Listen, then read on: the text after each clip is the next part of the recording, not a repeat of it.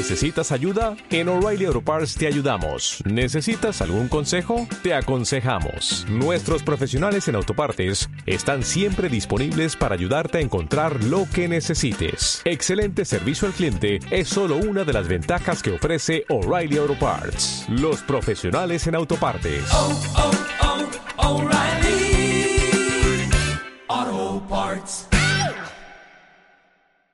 Bienvenidos al podcast de Innocabi con Alfonso Prim. Aprenderemos, compartiremos vivencias sobre marketing online, emprendimiento, negocios, posicionamiento online y lanzamiento de proyectos empresariales, siempre contados desde la experiencia.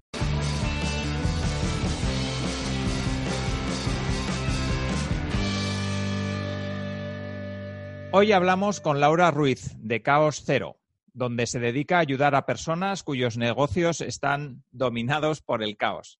Apasionada del orden, de los gatos y de la nutrición saludable, Laura nos va a dar unas cuantas pinceladas para poner en orden nuestro negocio y conseguir que sea más efectivo y rentable. Así que estoy deseando de escucharle a Laura y supongo que vosotros también.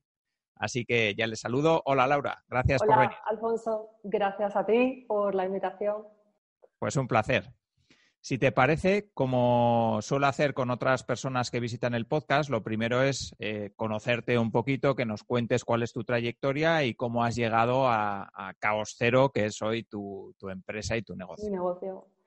Bueno, pues yo soy de, las, de los dinosaurios, creo, de Internet. Hace algo más de 22 años que, bueno, yo realmente empecé en el mundo offline, como en consultoría de negocio. Eh, me especialicé en empresas con problemas, en empresas que, que estaban teniendo problemas y, y, aunque eran, mis clientes eran de sectores muy diferentes o de nichos muy diferentes, la realidad es que tenían un punto en común y es que habían crecido sin orden ninguno y sin, y digamos, una planificación establecida. Y eso, pues, eh, aunque todo el mundo desea crecer mucho, tener muchos clientes y facturar muchísimo, pero la realidad es que eso es un problema y es un problema serio porque te lleva a perder dinero, te lleva a estar súper estresado. Eh, en todos los negocios que crecen así hay un muy mal ambiente de trabajo, lo, los empleados están muy agobiados y, y bueno, pues mis clientes eh, en principio eran del mundo offline y, y, poco a poco pues fui llegando al mundo online. Pero sí, esa es un poco mi, muy resumidamente mi trayectoria. Vale, ¿y en qué momento decidiste lanzarte a emprender? Eh, la verdad es que, bueno, ya imagínate, ¿no? Si te estoy diciendo que hace 23 años que empecé, pues yo es que prácticamente no he sido empleada nada, nada, nada. Eh, en mi caso, por una cuestión de, carácter, de inquietudes, pues la realidad es que no sabría. Yo creo que hay emprendedores que nacemos emprendedores y yo no sabría hacer otra cosa que no sea eh, ir por mi propia cuenta. Entonces, para mí en realidad no había, no había otra opción.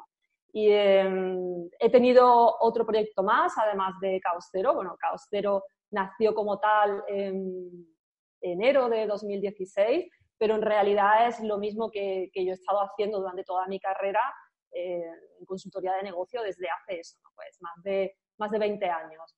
Eh, ofrecía desde un principio eh, servicios de, de, como freelance de, en consultoría de negocio eh, a clientes 100%, on, 100 offline y, eh, y, poco a poco pues fui haciendo el cambio hacia, hacia el mundo digital y en 2016 llegó Caos Cero. Y también en algún momento se me ocurrió la feliz idea de, de materializar mi pasión por los datos y eh, fue en 2010 eh, creé un, una tienda online de productos muy especializados para, para, gatos y estuvo funcionando, pues como para mí era un side project, pero estuvo funcionando bastante bien durante, durante seis años. Esa es un poco eh, mi entrada, ¿no? O mi, mi, los, los, palos que he tocado ¿no? en el mundo emprendedor. Vale, pues muy, muy interesante la trayectoria. El, el proyecto paralelo ese de los gatos que comentas, eh, uh -huh. Entiendo por lo que comentas y porque sé que te gustan mucho los gatos, fue algo que nació de una pasión tuya. Eh, ¿Cómo fue ese proceso de llevar al mercado una pasión tuya tan, tan fuerte? Eh, fue muy fácil porque yo creo que eso es algo que, que es recomendable a la hora de, poner en marcha cualquier tipo de negocio. Yo veo muchas veces gente que dice, eh, quiero tener un negocio digital eh, y a mí me parece es un punto de partida equivocado. O sea, yo lo veo mucho más acertado a hago esto muy bien o entiendo mucho de esto o se me da genial o sé ayudar a la gente con esto, lo voy a convertir en un negocio. ese me parece el punto de partida porque es todo muchísimo más fácil. Y en mi caso, pues fue así. Yo soy gatera de toda mi vida, tengo gatos desde que recuerdo eh, y cuando algo me gusta, pues me gusta aprender y me gusta estar conectada con el mundillo y siempre he estado pues informada sobre enfermedades, sobre productos, sobre alimentación y eh, he estado en foros y e, ese tipo de productos que yo quería para mis gatos, que eran difíciles de conseguir, porque a lo mejor eran de Estados Unidos o eran de Brasil o eran de Rusia o lo que sea, pues yo dije, bueno, pues en lugar de traerlos solo para mí, los traigo para mí y para el círculo de personas con el que yo me muevo. Entonces fue muy fácil. Yo incluso los primeros años de la tienda, la tienda funcionaba ridículamente bien y era ni siquiera tenía carrito de compra, era como una especie de catálogo digital y quien quería hacer un pedido me mandaba un email y, yo le enviaba los datos de oye transferencia tal y cual y, funcionaba muy bien. Y ya te digo que fue fácil en el sentido de que se movía casi sola y los productos que yo traía eran porque es que conocía muy bien el mercado, conocía muy bien las necesidades y eh, a mí me parece la forma correcta de empezar un negocio. Sí, sí, vamos, yo siempre digo que lo primero es encontrar un problema, una necesidad y a partir de ahí empezar a tirar del hilo, porque hacerlo al revés, pues eh, te genera muchísimos más problemas. Genera frustración, sobre todo. Hay mucha gente eso, que, lo ve de una forma abstracta, como quiero tener un negocio digital porque lo ve como el fin, ¿no? Y en realidad es que así te va a costar más trabajo, porque no saber qué sabes hacer o qué quieres hacer o qué valora otra gente de ti es como encontrar una aguja en un pajar.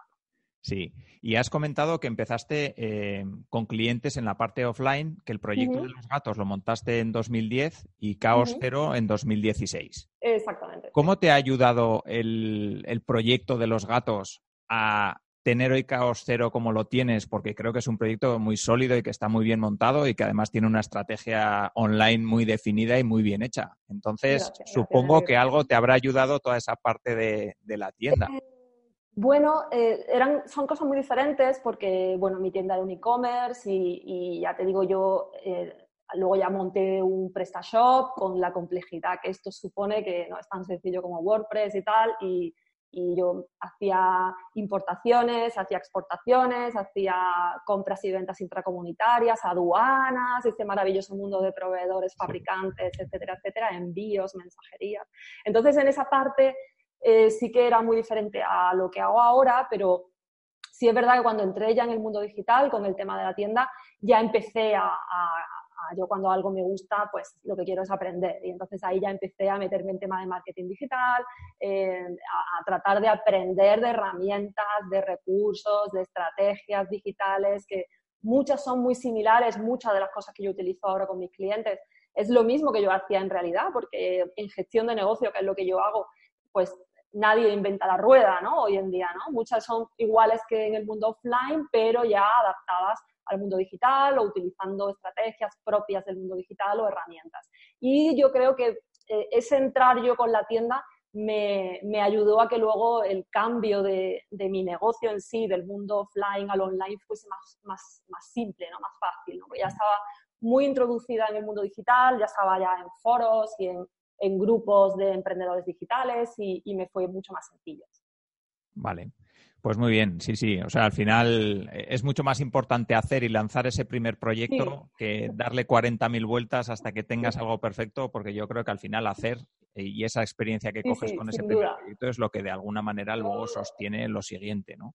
Soy, tengo un punto perfeccionista que, con el, contra el que lucho mucho porque eh, estoy cansada de encontrarme con gente que, lleva años en el mismo punto y es por eso, ¿no? que le dan demasiadas vueltas y, no, no es bueno, nunca es bueno eso.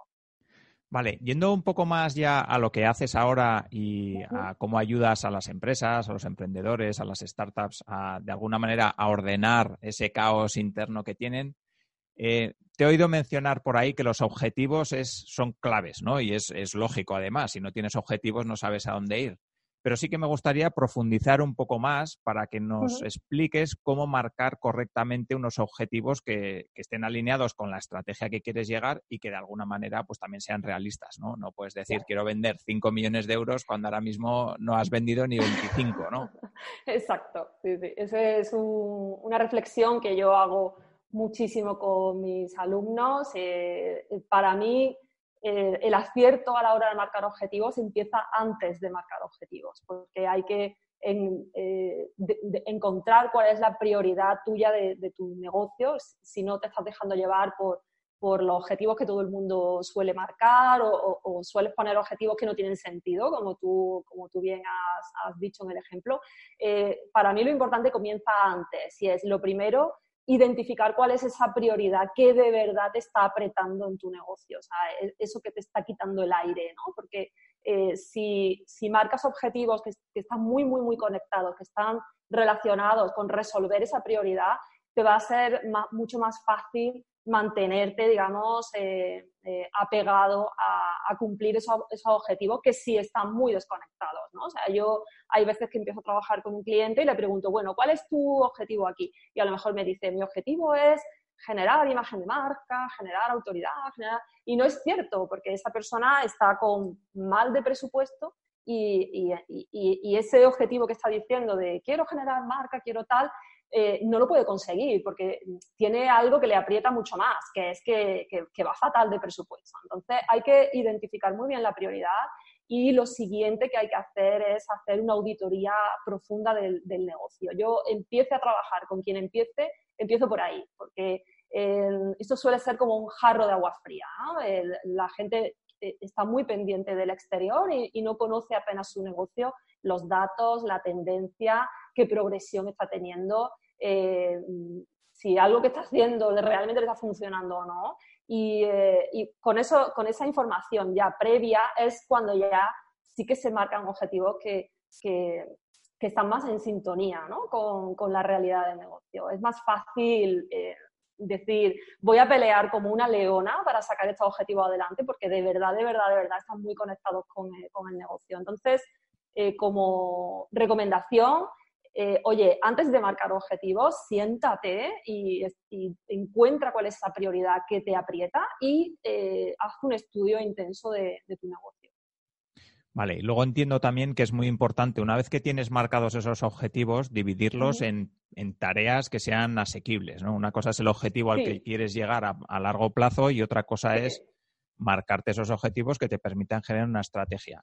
Y ahí voy a otro punto muy importante también, que es el tema de productividad, ¿no? De cómo hacer para llegar a esos pequeños objetivos que te van a hacer llegar al grande, ¿no? Entonces, no sé si ahí nos puedes dar alguna pincelada, algún consejo que nos ayude. Eh, yo me gusta, eh, está claro que está genial tener una idea de lo que quieres que sea tu negocio dentro de X años, decir, bueno, pues en general mi modelo de negocio yo quiero que sea así, pues a lo mejor no me gusta trabajar con clientes uno a uno, por ejemplo, ¿no? O, o me gusta dar charlas presenciales o hacerte una idea ¿no? general, pero a mí los objetivos me gusta marcarlos eh, cerquita.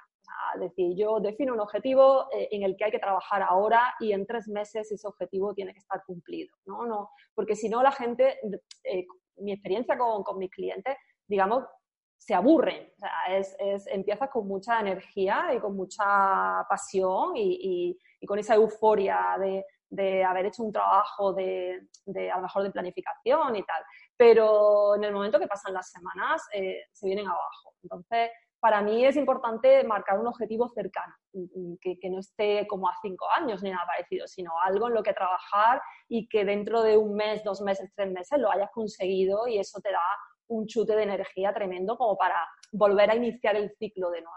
Entonces, eso es importante y como tú bien dices, desde luego, luego eh, a lo mejor haces un, un día de planificación y de estrategia y tal, pero luego eso hay que aterrizarlo en el día a día. Eso es fundamental. Es decir, eh, trabajar en, desglosar el objetivo, en, hacerse un plan de trabajo para el tiempo que te vaya a ocupar conseguirlo y luego trasladar esas, tareas a la agenda diaria, porque el problema que tiene la mayoría de la gente es que luego no tiene tiempo para, ha, creado un listado, una planificación, un plan de acción lo que sea, y se queda ahí aparcado en el archivo y no lo vuelve a tocar hasta, hasta que le vuelva a dar otra vez el cargo de conciencia y dice, bueno, ¿esto qué, qué ha pasado? ¿no? Entonces sí. sí. yo, yo reconozco que a mí me pasa bastante de eso, ¿no? Entonces me, me, hace mucha gracia porque los correos que nos hemos intercambiado, el sistema ese que tienes tú de he recibido tu correo, ya lo leeré y tal. Entonces, a mí algo que me mata el tiempo completamente son los correos, por ejemplo. Yo ya he empezado a hacer mis bloques en mi calendario y tal, pero al final me doy cuenta que los voy pasando de, de un día a otro porque, porque las tareas del día a día te acaban comiendo, ¿no? Ya. Entonces, ¿algún consejo más que nos puedas dar de, sobre productividad en nuestro día a día para que precisamente ese día a día no nos coma y podamos llegar a esos objetivos que queremos? Eh, Mira, me hace gracia que comentes esto de los bloques de tiempo y tal, porque eh, suele ser también una materia que yo trabajo con mis clientes y con mis alumnos. Mis alumnos de la, escuela tienen un taller sobre esto y además yo siempre, eh, yo no me identifico con productividad, yo, yo, soy gestora de negocio y para mí los beneficios de un negocio están por delante de todo. Entonces, yo, yo no quiero que la gente haga muchas tareas, sino que hagan las tareas que te reportan beneficio en tu negocio. Entonces, eh, una de las, eh, de las cosas que hacemos siempre es eh, estudiar qué, demonios estás haciendo con tu tiempo cada día, porque la gente llega muy frustrada de, oye, es que no paro de trabajar, es que trabajo un montón y es que estoy con esta energía puesta en el negocio durante meses y es que no genero ingresos. Y, y es gracioso cuando empiezas a ver en esos bloques de tiempo famosos, a, qué le estás dedicando el tiempo, y son tareas que no generan beneficios. Entonces, eso tenemos que, darnos cuenta que, sí que está muy bien, que hay un montón de estrategias por ahí, de cosas que hacer, que si escribir en el blog, que si el podcast, como estamos ahora mismo, que si eh, publicar en redes sociales, que si bla, bla, bla, bla, bla, pero es que nada de eso te genera un euro de por sí. Entonces, eh, lo primero es identificar, eh, esto ya es liarnos mucho más, pero identificar cuál es el embudo de venta ideal de tu negocio y, hacerle sitio para eso en tu agenda, decir, tengo que trabajar en, mover ese embudo de venta, en hacer que, que, entren los leads desde el principio y en optimizar todos los pasos de ese embudo de venta y encontrar sitio en agenda para eso. Fin. Lo demás, si te queda una hora al día para todo lo demás, pues eso es lo que hay. Eh, es que es posible que no, no, podamos llevar eh, para adelante pues, e, esa cantidad de, cosas que queremos, pues, pues lo como te, he mencionado antes, ¿no? de, estar en todas las redes sociales, de hacer eh, lives en Facebook, de estar haciendo stories en Instagram, de estar en, en posts, en no sé qué, y dices, es que no te da tiempo, es que si no, no tienes tiempo para generar ingresos. Vale, pues me parece muy interesante. Al final, la simplicidad no es lo que de alguna manera te ayuda a conseguir el éxito. Porque de todas formas, es algo que, a todo el mundo le cuesta, porque si les dices, oye, no, no puedes seguir llevando este ritmo, es que estás llevando ritmo de, de tener a tres personas en equipo y no las tienes porque no tienes ingresos suficientes como para eso. A mí a veces me dicen, tendrías que estar en LinkedIn, tendrías que estar en no sé qué. Yo, sí, sí, claro que tendría, pero Mi foco está en mis clientes, no en, tener un, digamos, una presencia súper activa porque no me da la vida para todo eso. Vale, pues si tuviéramos que dar cuatro o cinco puntos o cinco consejos a un emprendedor que quiera lanzar su negocio ahora y que de alguna manera quiera evitar ese caos y llegar al caos cero, ¿qué, tendría o qué consejos le, darías a esa persona? pues eh, lo primero eh, que vean su negocio eh, como un negocio.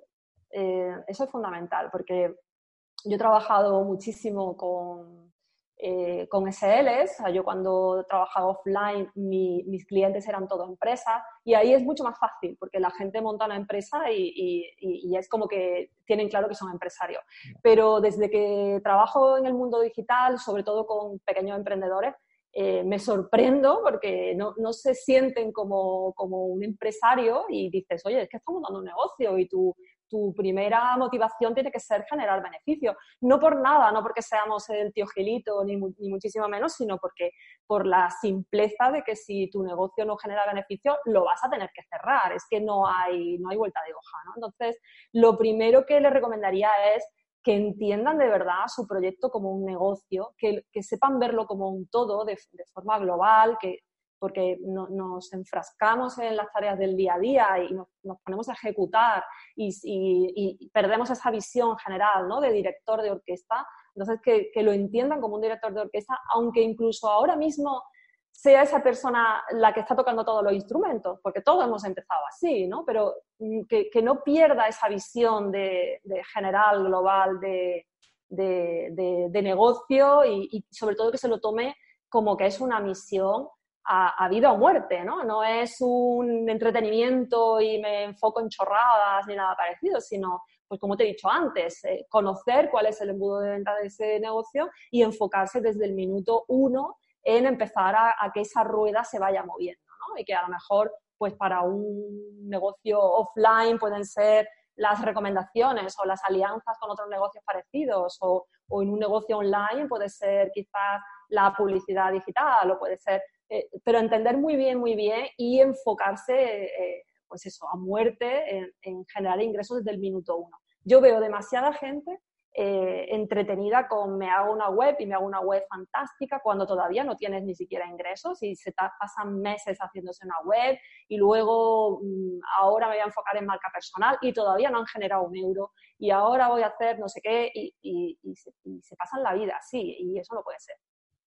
Sí, yo también estoy... Siento ser muy dura, ¿eh? No, no, no, es, o sea, es, es, verdad, es verdad. O sea, al, al, al final lo, lo, primero que hay que demostrar es que realmente tienes un negocio entre manos, que no es un hobby, que no es algo que, que, simplemente vas a tener ahí para pasar el tiempo, porque para pasar el tiempo me voy a andar en bici o me voy al monte, yo qué sé. Sí. sí, no, y además que te lo tienes que demostrar a ti mismo, porque la forma en la que tú te tomas tu negocio y procesas todo eso, es importante y se lo tienes que demostrar incluso a tu círculo más cercano. hay veces que la propia familia, los propios amigos, sobre todo si no procedes de un entorno emprendedor, pues es que no te toman en serio, ¿no? Eres eh, como estás en casa y tal, pues no te toman en serio, ¿no? Pero es, es un, un cambio de chip mental que hay que hacer y el que no lo hace se pasa como autoempleado el resto de la vida y es así y el que yo he tenido la suerte de trabajar con gente brillante, de colaborar con gente brillante y, te das cuenta, identificas perfectamente que son personas que,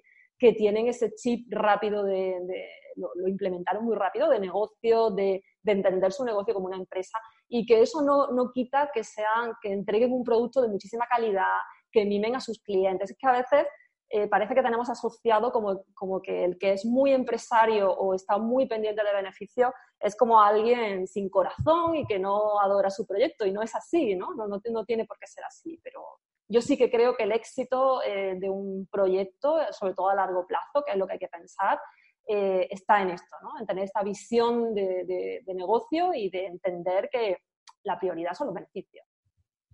Pues sí, yo vamos, estoy totalmente de acuerdo. Em, si, si vamos a algo todavía un poco más concreto, yo creo que hemos pasado de los objetivos a intentar mejorar esa productividad. Y si ya refinamos un poco más, eh, yo creo que está el momento de los hábitos, ¿no? Al final, esos hábitos que día a día te van haciendo que consigas tus objetivos y, que esa estrategia que has planteado, pues de alguna manera se, se plasme en algo real, ¿no? Eh, ¿Qué nos dices sobre los hábitos? ¿Por qué crees que son tan importantes en, la empresa y, en, para un emprendedor? Y algunos consejos también que nos puedas dar para adquirir esos hábitos que de alguna manera pues van a, van a evitar ese caos, ¿no? Pues eh, los hábitos son esas pequeñas acciones que, todos repetimos de, forma frecuente, ya sea en, nuestra vida personal como en la vida del negocio, y precisamente por eso es por lo que son importantes, porque es algo que repites con frecuencia, ¿no? Por eso se llama hábito. Eh, una idea interesante que yo recomiendo poner en práctica, tanto para la vida personal como para la vida de negocio, es crear una rutina de, hábitos deseados, hacerte sentarte y escribir como una especie de guion ¿no? de, de, cómo querrías que fuese el día perfecto, la semana perfecta y, yo lo tengo hecho y dices, bueno, pues a las 7 de la mañana me levanto y lo siguiente es, me tengo que acordar de tomarme el suplemento de no sé qué y, te, y me hago un té de no sé cuánto y con la vitamina no sé qué. O sea, es hacer un guion de, como para que no se me olvide nada de lo que tengo que hacer y cómo sería para que el día fuese súper perfecto. Eh, esto hecho así es idílico y es muy difícil de cumplir si, estás escribiendo como un guion de una peli y quizás esa peli pues no es la tuya ahora, ¿no? Entonces, eh, lo siguiente que tienes que hacer es eh, mirar ese guion y decidir un hábito de, tu vida personal y un hábito de tu vida profesional, identificar de, de toda esa lista que tú has hecho maravillosa, cuáles serían los que realmente más impacto o más eh, mm, eh, supondrían un cambio más eh, importante en tu vida. Y empezar por ahí.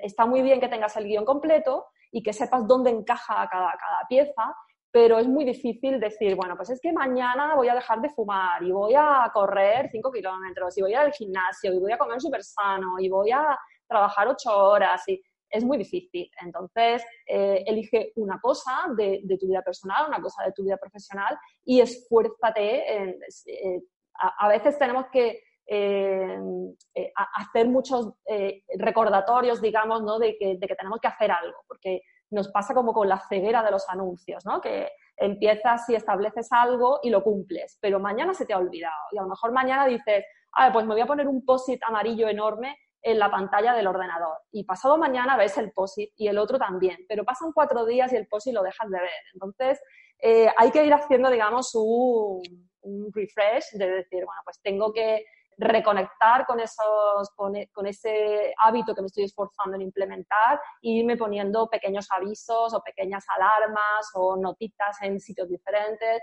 para recordarme que tengo que estar ahí constante con, con ese pequeño cambio que quiero implementar.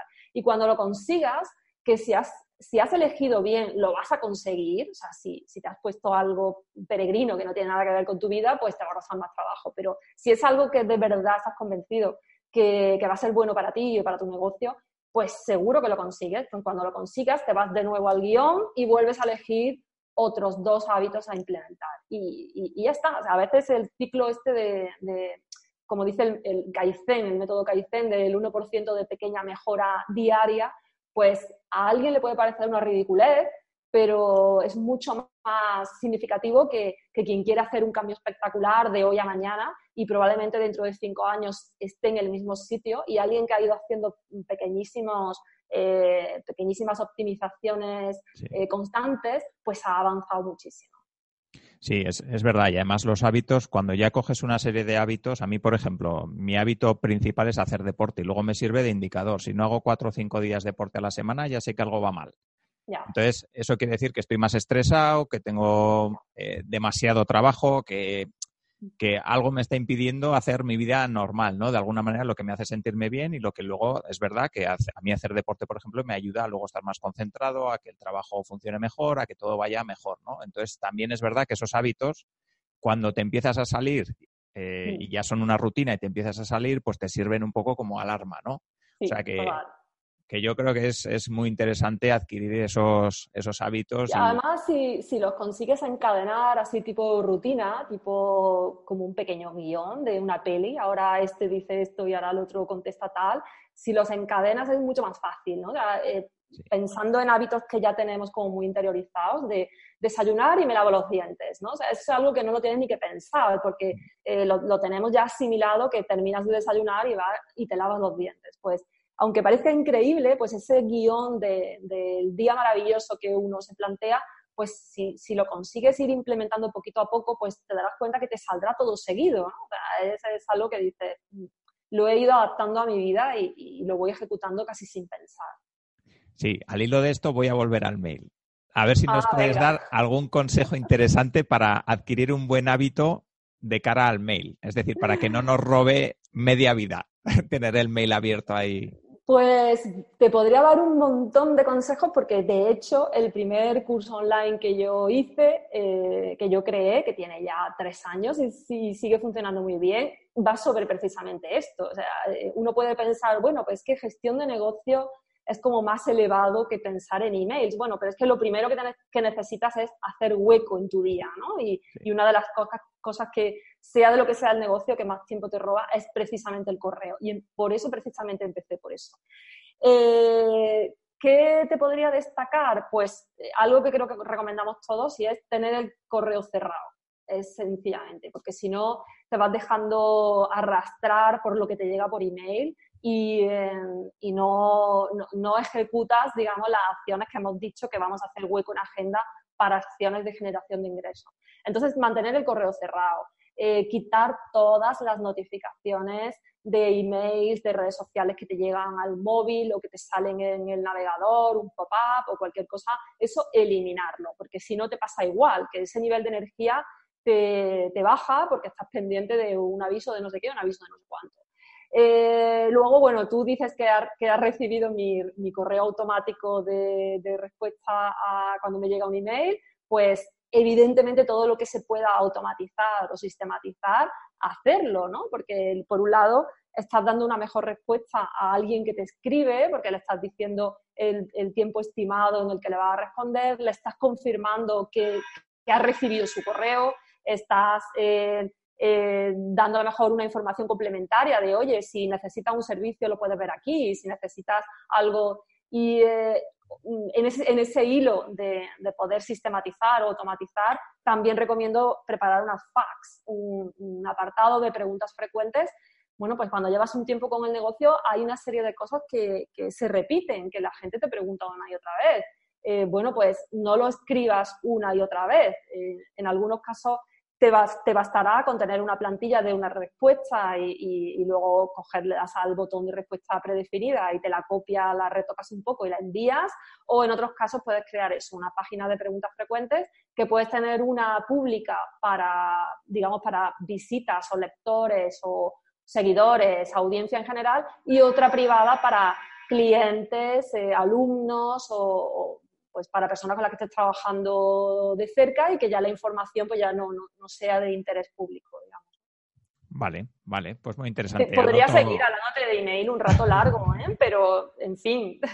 Sí, si no, otro día, si vemos que a las Hacemos un monográfico. Eso es, hacemos un monográfico sobre email, pero yo creo que es muy importante eso, la la clave es tenerlo cerrado y no hacerle caso durante un buen tiempo. Es tenerlo cerrado, quitar notificaciones, quitar tal. Bueno, ya después en, ese, en esa línea de automatización y sistematización puedes crear reglas y filtros que etiqueten y, y autoarchiven los correos según las reglas que tú hayas creado, o sea, se pueden hacer grandes maravillas y además eh, te estoy hablando de grandes maravillas con Gmail, con, Gmail gratuito, o sea, ni siquiera el de pago, ¿no? es una herramienta fantástica que casi nadie sabe explotar en, firme y no hace falta irse a programas de pago carísimos, incluso se puede gestionar el correo de un negocio con varias personas trabajando en equipo, eh, con un asistente virtual, con un copy, con un tal, y no, y no necesitar salirse de Gmail. O sea que, sí. Vale, vale, pues perfecto. Em, yendo hacia otro punto que también es fundamental a la hora de tener un negocio y a la hora de lanzar y de plantearte que vas a hacer un negocio propio, ¿no? Es eh, toda la parte del control financiero, eh, que seguramente en las empresas con las que tú comentabas al principio que trabajabas, pues SLs y tal, eh, o empresas que ya tienen un recorrido, pues toda esa parte la tienen más o menos controlada, pero cuando una persona empieza con su propio negocio es algo como que se le olvida, ¿no? Como que es de, de costado, que lo importante es el producto o el servicio y me olvido de la parte financiera y de si voy a ganar o voy a perder dinero. ¿Algún consejo que nos puedas dar para estas personas que van a empezar un negocio para que desde el principio lo hagan bien en cuanto a la parte financiera? Pues desde luego, como tú bien has mencionado, el control de finanzas es un imprescindible en cualquier proyecto y da igual de lo que sea el proyecto, me, da igual a lo que te dediques, que como ya he dicho antes, eh, tienes que entender los números de tu negocio.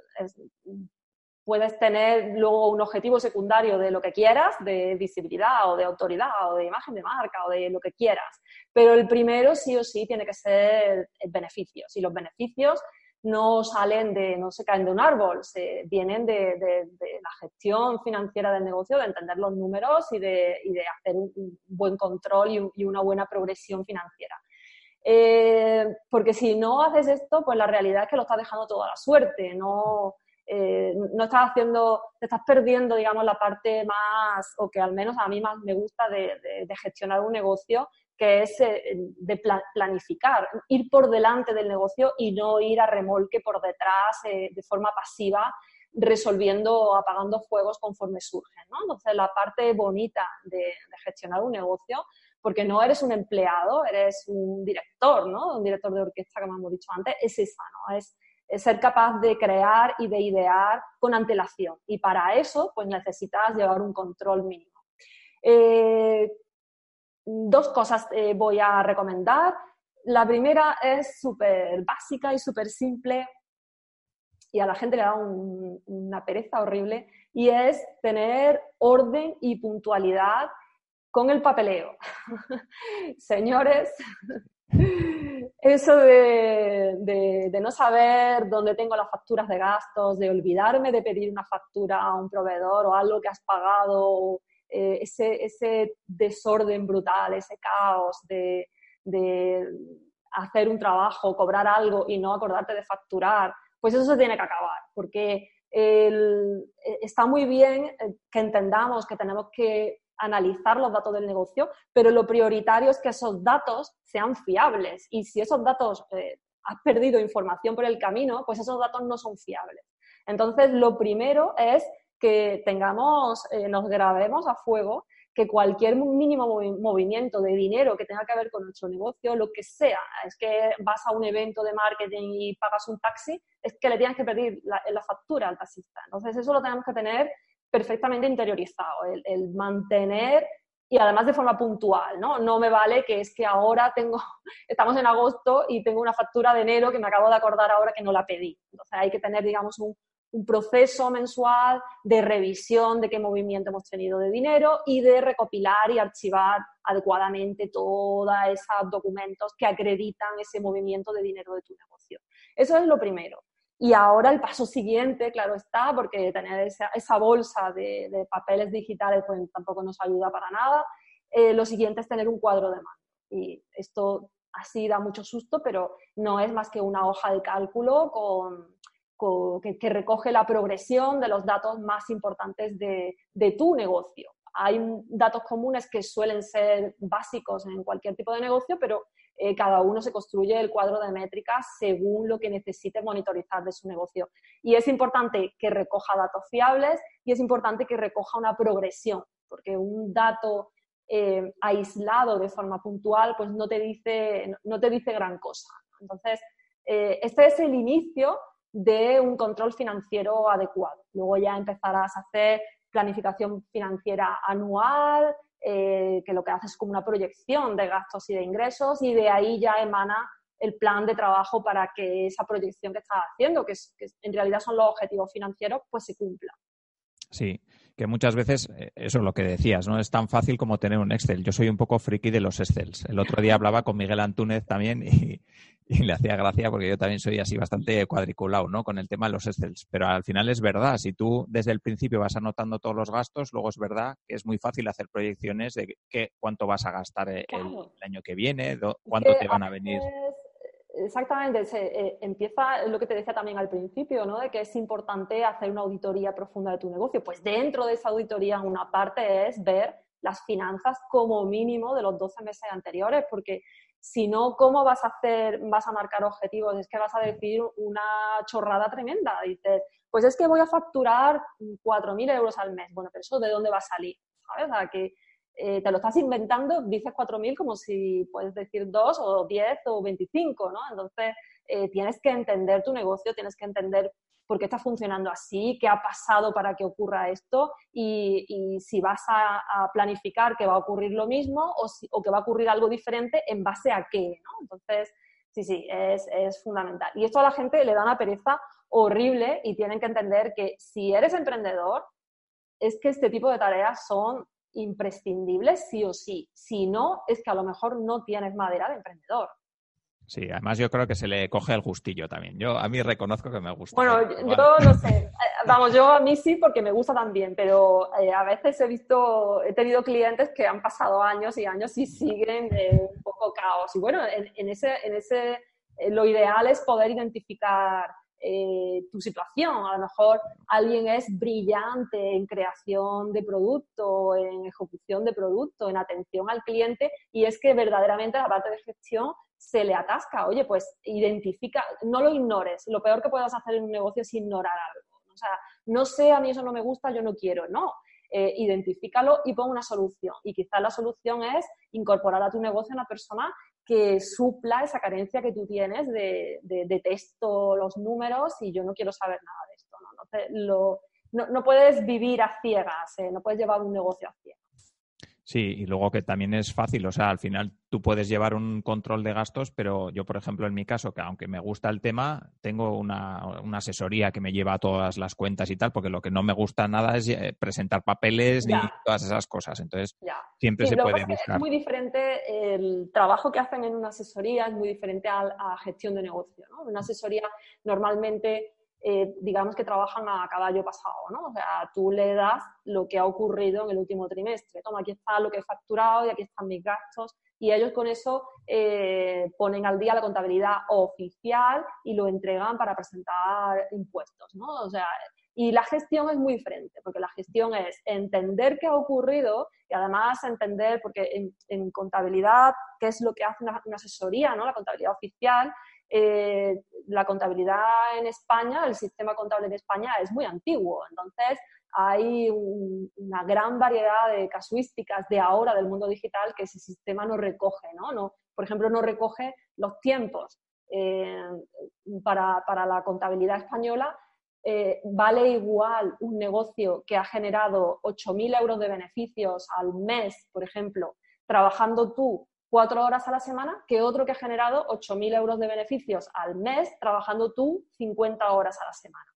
Entonces, para nosotros como emprendedores eso no es lo mismo, porque para, para mí es mucho más rentable un negocio que es capaz de, de, vender de forma fluida sin que yo esté hecha una esclava del negocio. Pero para la contabilidad oficial y para la forma en la que eh, una asesoría te presta su servicio, pues eh, estos son minucias que no tienen nada que ver con ellos. Entonces, sí o sí, aunque delegues la parte de elaboración de impuestos, que esto es yo lo primero que recomiendo siempre delegar, eh, sí o sí, la labor de director de barco, de, de, capitán de barco, de director de orquesta, la tienes que hacer tú. Eso no, no te lo va a quitar una asesoría. Sí, es verdad. Vale, em, y ya casi para terminar, me gustaría hablar un poco de los errores y aciertos que has cometido durante todos estos años y que quizá hoy esos errores, pues seguramente no cometerías, igual cometerías otros, no lo sé, pero por lo menos eh, esa parte de aprendizajes que, has llevado durante todos estos años y que hoy de alguna manera pues te permiten estar donde estás, ¿no? Y tener un negocio que, funciona y además eh, que estás muy contenta, vamos. Eh, ¿Cuáles son esos errores que quizá hoy no cometerías? Mira, errores, Alfonso, em, cometí uno gordo con mi tienda online, eh, que desde luego hoy no haría, porque además es algo que en el mundo, en el mundo digital ahora ya estamos muy acostumbrados a oír hablar de la especialización. Entonces, eh, yo te he dicho que yo empecé muy especializada en gatos y además en una raza de gatos muy concreta. Entonces, eh, ahí todo fluía y funcionaba fenomenal. Y la gente de ese mundillo me conocía y me conocían por foros. Y yo tuve la brillante idea de decir, pues voy a ampliar catálogo. y eso fue un error e-, enorme.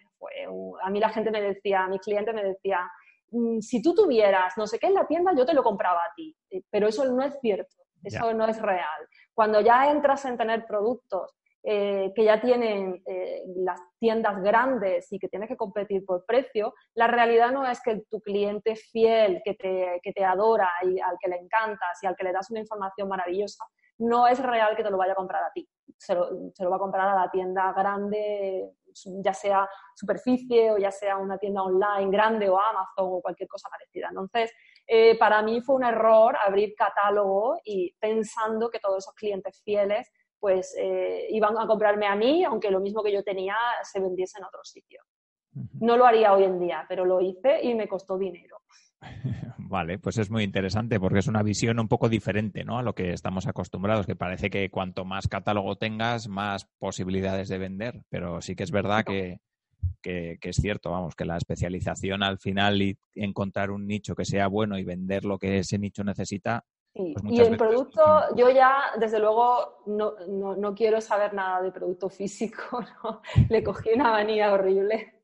Eh, en producto físico ya eh, ocurre que eh, o, el producto es tuyo, o sea, o eres tú el, fabricante, el diseñador, el creador, o porque haces algo muy personal o algo parecido, o lo tienes muy complicado. Lo tienes muy complicado porque la gente ya está acostumbrada a comprar online y lo mismo le da comprar aquí que comprar en Alemania, en una web en alemán en la que no entienden nada, ¿sabes? O sea, eh, yo he visto esto, o sea, de, todo en alemán, pero como saben qué producto quieren porque lo han visto en tu web, o tú se lo has explicado maravillosamente bien porque te han visto en una feria comercial o cualquier cosa, le has dado una muestra, lo que sea, pues se van a la web alemana que no entienden ni papa y le dan al botón y compran. Entonces, el producto físico está muy complicado, o sea, porque además te mueves con unos márgenes muy ajustados, por debajo tienes tu margen de precio de coste, por arriba tienes el precio de venta de los competidores. Entonces, tienes un margen súper estrecho, las mensajerías aquí en España no son baratas, en fin. Eh,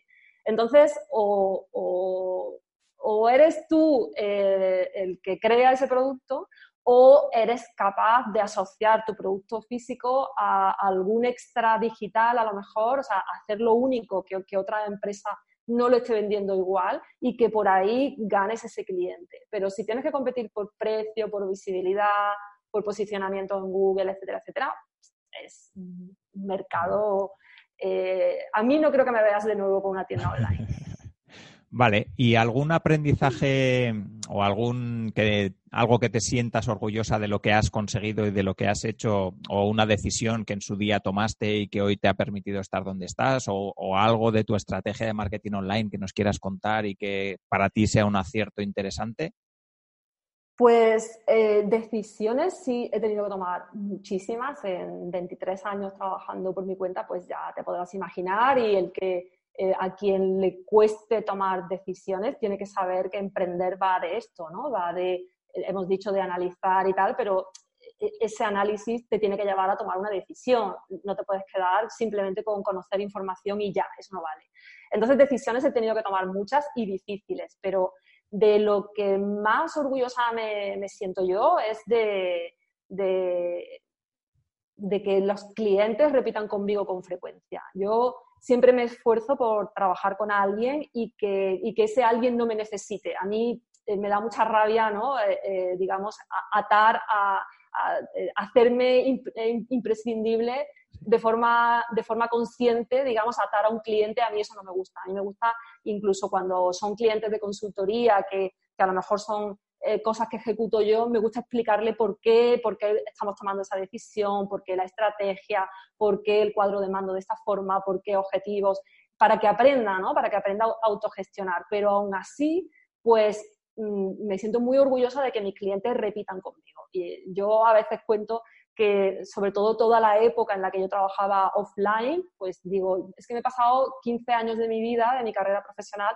haciendo cero marketing, absolutamente cero, porque los clientes eh, trabajaban conmigo de forma continuada durante años, incluso mis propios clientes recomendaban a otros y, e incluso sin tener hueco en agenda, pues me iban llegando clientes de forma recurrente. Para mí es, es lo, más, y, eh, lo más importante, es una de las métricas más importantes de un negocio. Y en esta época de explosión de marketing, pues hombre, yo recomendaría tener un poco más de sensatez, eh, menos eh, palabrería, ¿no? De, así de bombo, ¿no? En, en, anuncios o en páginas de venta y tal, y más enfocarse en la calidad de lo que uno hace, ¿no?